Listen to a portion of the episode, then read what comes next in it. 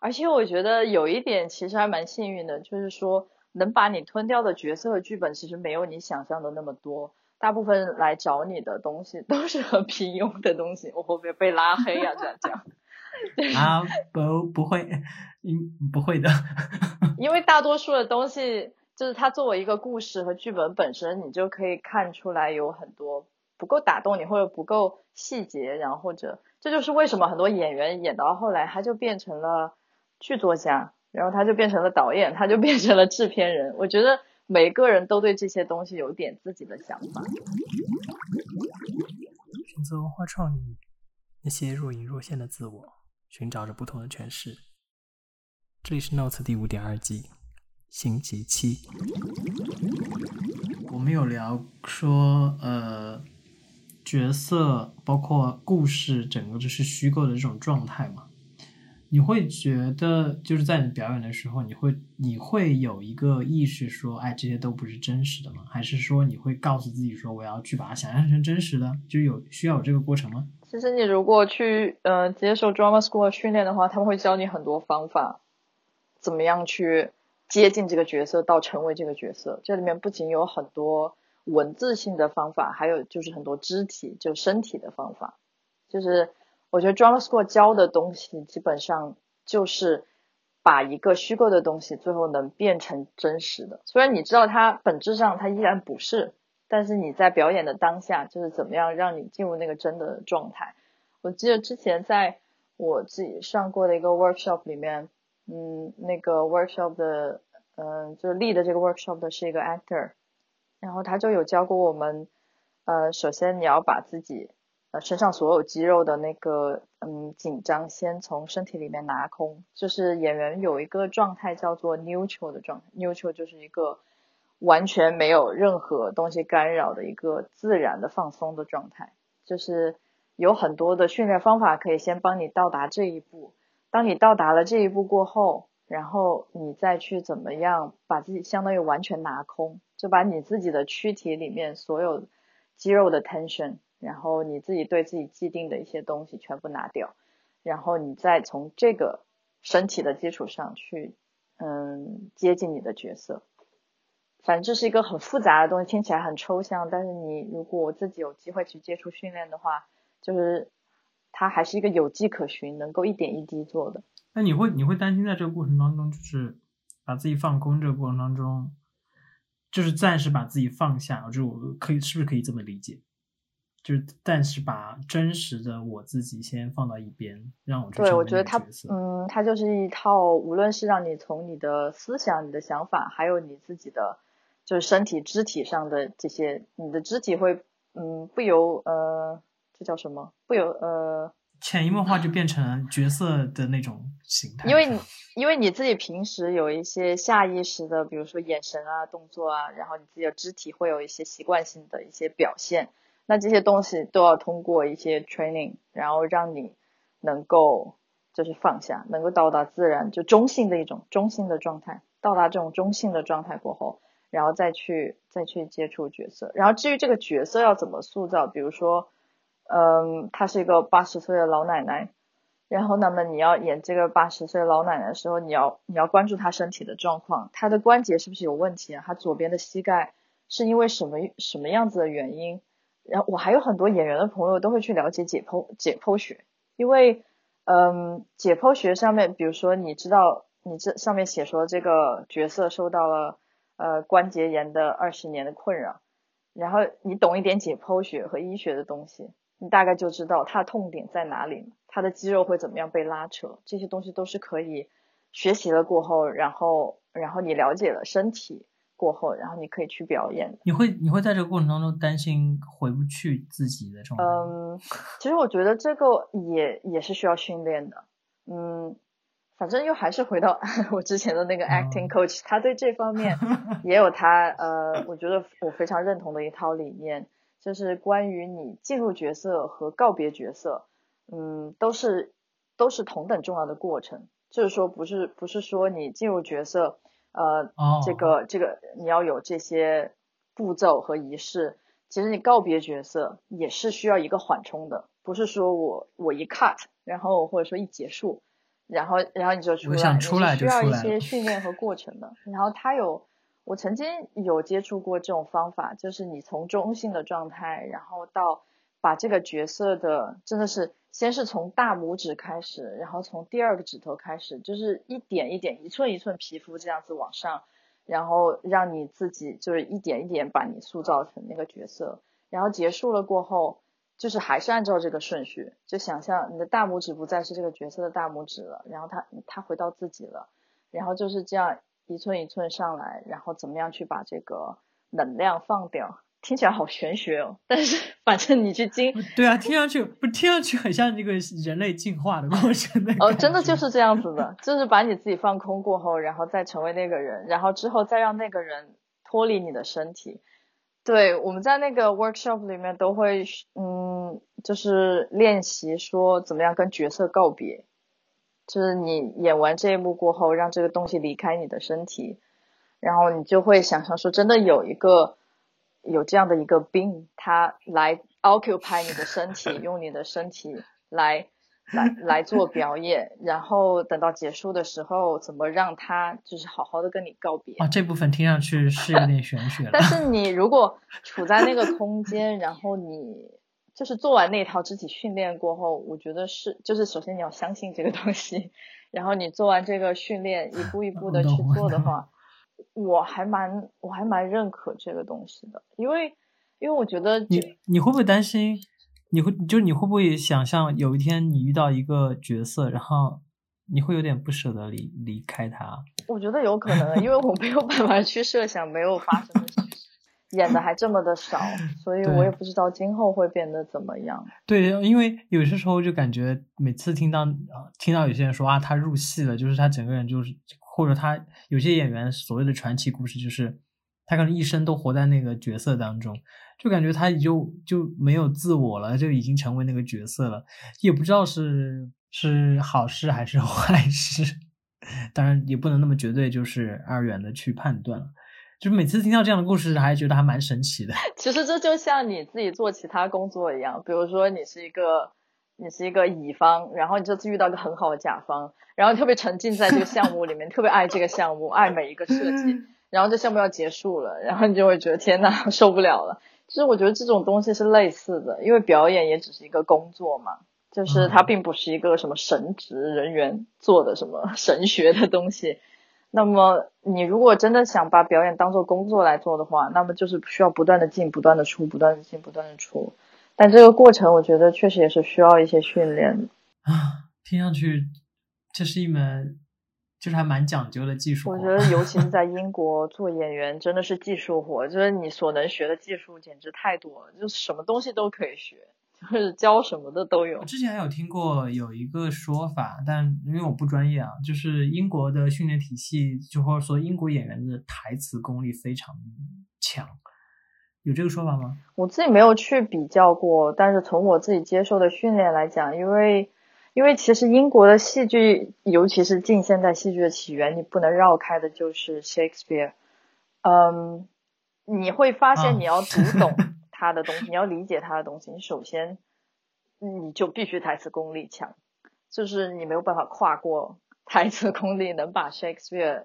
读懂以及 演好。所以我觉得是不是这些东西也有影响？因为英国戏剧真的是极大程度的 base 在文本上面，因为英国的文学对于戏剧的影响嗯太大了，他们两个基本上在很多时候都是绑定的。传统的来讲，当然现代的有非常多不一样的，嗯就是眼花缭乱的新的一些实验的一些方式。我觉得那个是我还在探索的领域。但是我最近，其实我好早之前就接触过一些法国那边肢体训练的一些东西，我觉得那些东西对于我来说也很新颖，我现在也在继续去学习。他们是 base 在一种肢体上面创作的，就是他们没有文本，他们用身体来表现和进行创作，不是基于文本来做的。我觉得那个也非常的神奇，就是我我就我就现在已经脑补了一下，觉得好神奇，因为我也不知道，因为可能我我我还是比较习惯于就文本这件事情，所以你说肢体这件事情，再加上你，因为你刚刚不是描述到进入角色跟告别角色，你说到关节那些内内容的时候，就突然就觉得，嗯，这个这个东西听上去有点但是你只要。只要体会一次，我觉得那个会很很令你感动，因为你平时的生活中可能不常有这样的视角去体会和看待，嗯，表演和角色，但是那些过程，对，我应该会哭出来吧？哦嗯我我突然想起来，就是一个大的表演流派，就是 Meissner 的一个，我忘了他中文叫什么。总之就是这个人创立了这个表演流派，在这个流派的训练当中，我曾经看过一个就是完全感情大爆发的一个 workshop。为什么说是看呢？因为那一次的课我没有参与，我只是一个 observe，然后就在旁边看所有的人怎么样一步一步的，他是要用自己的经历。然后放到角色的场景当中去创作，进行创作的一种表演流派。然后我就看到所有的人怎么样，就一点点卸下心防，然后把自己经验里面，嗯，最不能面对的东西提炼出来，然后放到角色里面。我觉得那个真的太震撼了，就是突然间好像所有的人，就是把面具一点一点就这样拆下来，然后然后最后最后爆发的东西，我觉得那个看起来真的非常有力量。你正在收听的是《Notes》第五点二季。本节目可以在网易云音乐、苹果播客、荔枝 FM、小宇宙订阅收听。哎，我突然想到，有没有人拍过？就比如说我们今天聊的整个，就是成为角色、告别角色表演这件事情，就是把这个东西拍出来的特别多。，特特别的多我自己都没有完全呃了解过它到底有多么的多，但是我自己确实最近看过一个深受震撼的一个 documentary，就是 Royal Shakespeare Company 在已经是几十年前拍的一个东西了，然后因为我觉得看这个应该蛮有蛮有趣的，应该会对，应该会跟你刚才说的，就比如说你刚刚参加那 workshop 作为观察者的那种角度，而且我想跟你推荐的这一套，其实它只是 focus 在 Shakespeare 这一个领域，然后他去嗯。指导、呃当时 RIC 的演员怎么样去 approach Shakespeare 的剧本，然后在这个剧本基础上进行创作和表演，然后去修正他们表演的东西。我觉得它是一个非常非常呃 specific 的领域，但是正是因为如此，嗯，你能够非常就 get close 看到演员在创作的时候，以及导演在给他们 notes 的时候，就是嗯，就是他们怎么样创作的这个状态。我觉得这套纪录片真的必看。我两周前还推荐给另外一个朋友，然后说这一套是一定要看的。如果没记错的话，好像是 John Barton 的，在 RSC 指导。嗯，他当时指导的人有 Ian McKellen，然后有 Judy Dench，然后还有好像还有 Patrick Stewart，然后就是这些全是英国代表性的，就是哪怕是今天也都是英国呃 A list 的演员。然后你可以看到他们在年轻的时候怎么样去理解角色、创造角色。虽然是个很短的纪录片，但真的很让我震撼。啊，感觉好多就是好多新世界的东西需要等待我去看，就我就现在已经已经脑补出，就是在二零二二年的这个开头，就是已经 可以为今年立很多对啊，我觉得这种感觉。很好，就是有你感兴趣的东西，然后你想看的东西，然后你可以去看，我觉得感心情就很好。对对对，嗯对，因为我上我上一次录就是文化艺术文化类的这个播客的时候，也是那时候过年嘛，就我们我们之前聊过，所以那时候也是就莫名其妙就感觉过年过年的周围就是新年的周围，去聊这样的东西，会让自己给自己打鸡血的感觉，就觉得觉得就是生活有点盼头。对，生活生活是盼头太多了，就就是有点处理不过来，各种盼头。不过还有，同样还有一个很俗的问题，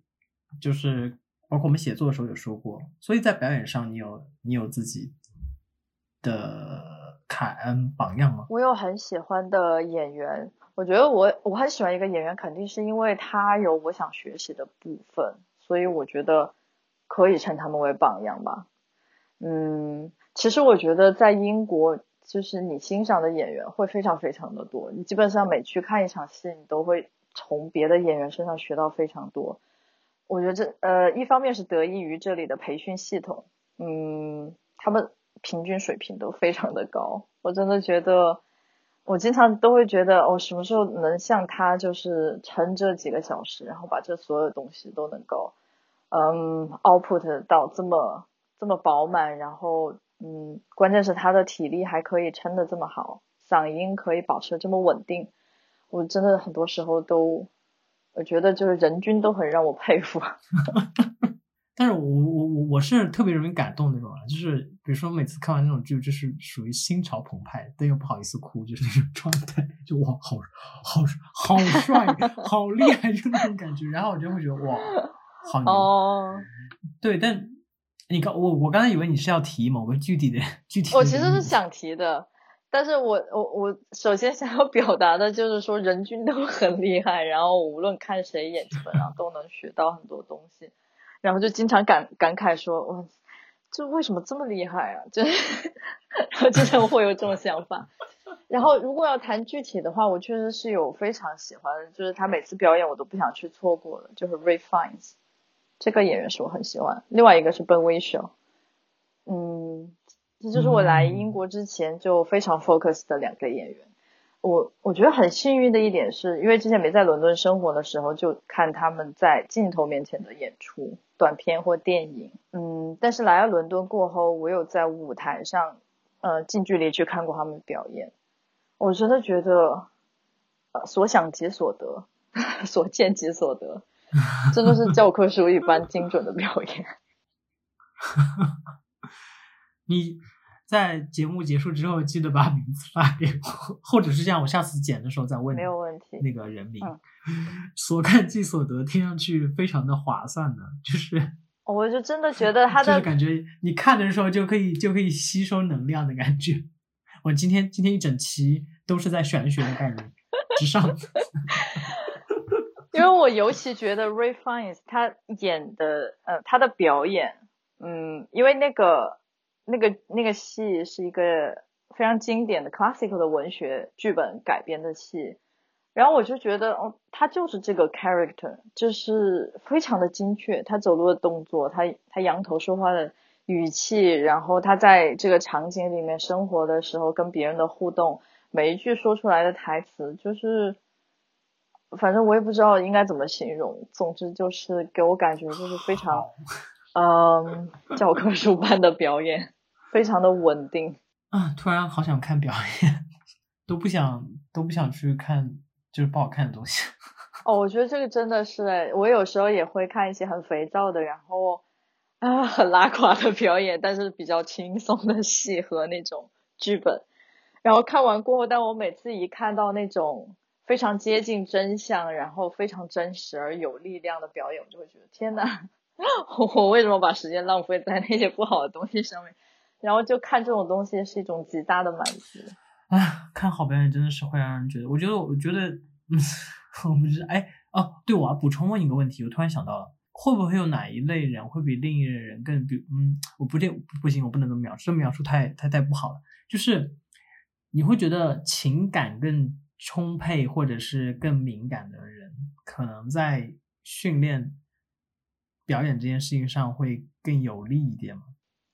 我倒是觉得有一类人是会很有利的，就是说他本人的经历非常的丰富，因为嗯，基本上你接，如果你要持续演戏的话，那么你每接到一个剧本都是一个新的独立的故事，它跟上一个故事跟下一个故事可能都毫无关系，然后你就需要进入到一个全新的环境、全新的人物关系和全新的故事，你要从头开始塑造这个东西。如果你自己本身什么经历都没有的话，那么其实难度还蛮大的，就虽然有很多方法派、体验派能够让你在短时间内去学习，当然也是有这样很厉害的演员的，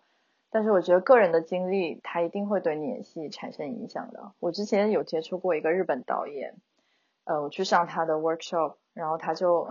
他就发表了一个，就是你首先不要去价值他的言论，他当时说的是他。呃，因为他是一个剧场导演为主的嘛，所以他经常会跟一个演员团队合作。他说他每次都会跟自己的演员讲，你们一定要不停的谈恋爱。他说你一定要不停的就是活活在 drama 和冲突里面，就是不停的就是不停的换人谈恋爱，然后不停的丰富自己这方面的 experience，因为因为在 love 里面，人的所有的就是像你刚才说的那个，就是你要敏感啦，嗯，然后你要怎么有一定的天性了，因为在 love 里面你不需要有这些东西，它就会 push 你去感受这个东西。你不敏感也好，还是怎么样也好，但是你只要不停的谈恋爱，这种东西就是一定会发生，它一定会 push 到你到一个敏感的、脆弱的，或者是无辜的一个状态，然后然后去强迫你去体验生命里的这些东西。他当然是有些激，他当然是有些激进没，有机会了。因为我也不是完全认同他的观点，我只是说他有这样的一个，他有这样的有这样跟演员说过这个东西。但我觉得他应该就是举的某一，就是某呃方法中的某一条啦，就是你可以去做这一条。但怎么说呢？你用别的方式也是可以有很多经历的，比如说听故事。而且我觉得最重要的是要把演员，嗯，要把演员放在一个值得尊重的人的位置。就是说，对于导演和嗯投资人或者说 producer 来讲，演员其实更像是一个工具人，嗯，它是一个用来弹奏音符的乐器一样的东西，它就是用声音和肢体来进行表演的一个 工具。但是我觉得永远不要忘了，这个工具是一个真实的人。所以你无论是要求他去怎么体验，我觉得，嗯，我知道有很多自私的导演或者是制片人，他会罔顾这个演员自己的承受能力，去把他 push to limit。我不我不认同这种东西，因为我觉得这就是一种孤立。所以我觉得，嗯，我会尽量的保护自己，在自己感嗯感到舒适的范围内进行探索。我觉得表演是一份工作，它不能把我全部吞掉。我如果为他真的做到那个地步的话，其实你是不可能持久的，就是你很快就会消失我。突然发现你越来越得心应手了呢，就是 我没有，我都没有让你，你这个 ending 做的也太好了吧，我都要哭了。哦，真的吗？我不知道这是，我不知道这是 ending 了，我都没有感受到时间的流逝。没有，因为没有，我是只是觉得说你这个无论现在是不是 ending 啊，它至少它作为 ending 是一个很好的收尾，因为就是回归到人本身的这种呼吁啊，我觉得还是很重要。对，但是我跟你说，还有，但是我为什么今天其实想跟你聊这个？我我突然发现，我今天在脑子在构思说我们今天怎么聊这个事情的时候，我不是最近在做兼职嘛，然后我有一个很奇怪的感受，就是说我发现我最近在做兼职的时候，就在上班的那个状态不是我，然后我就在想说，我是在扮演谁吗？好像在扮演某一个人，但是呢，我又不熟悉我扮演的这个人，所以我就有一种很很很游离的状态，然后我觉得还蛮还蛮奇怪的这种状态。是吗？我觉得这样，我以前在职场上有过这样的感受，哎，就是扮演感，就是会戴着面具去做一些项目，跟一些同事进行相处，然后饰演一个根本不是自己的人。感谢收听本期的节目，这里是 Notes 第五点二季。本节目可以在网易云音乐、苹果播客、荔枝 FM、小宇宙订阅收听，每周三更新。我们下周见。